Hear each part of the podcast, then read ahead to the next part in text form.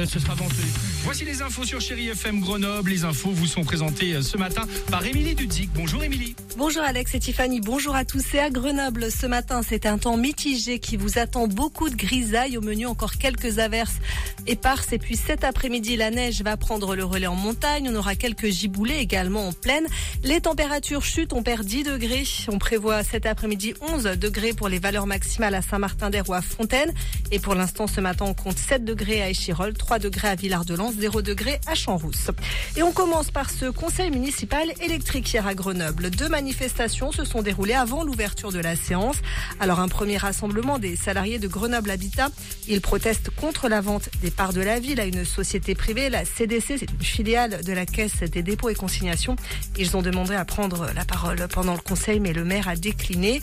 Une autre manifestation, celle d'habitants qui dénoncent la hausse de la taxe foncière. L'augmentation de 25% a bien été validée hier par la majorité municipale. Et puis un autre point important, c'est la nouvelle équipe qui va gérer le restaurant Le 5, celui qui est à côté du musée. Elle a été révélée hier. Il s'agit de l'association Mix Lab, dans laquelle siège notamment Pascal Auclair, le fondateur de l'association Fusée, organisatrice des deux premières éditions de la fête des tuiles à Grenoble, au cœur d'ailleurs du procès pour favoritisme qui concerne Eric Piolle. S'était tenu à Valence et à l'issue duquel il avait été relaxé. Dans le reste de l'actualité, on parle, bien sûr de la réforme des retraites. Le texte continue toujours son parcours législatif. Demain, il sera étudié en commission mixte paritaire, donc un groupe de sept députés et sept sénateurs. Demain, c'est également le jour de la huitième journée d'action intersyndicale unitaire nationale en France, donc avec un départ à Grenoble d'un cortège à 10h direction le centre-ville, départ de la gare, direction le centre-ville.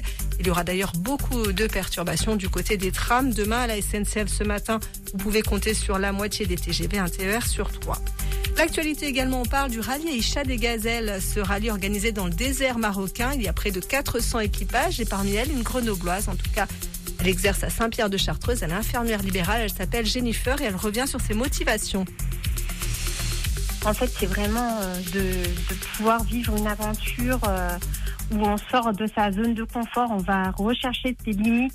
J'aime vraiment vivre des sensations, des émotions euh, extraordinaires, avec aussi le côté valeur humaine où il y a beaucoup d'entraide, où c'est une compétition, mais on est on est là, on est solidaires les unes aux autres, et le côté aussi sport auto où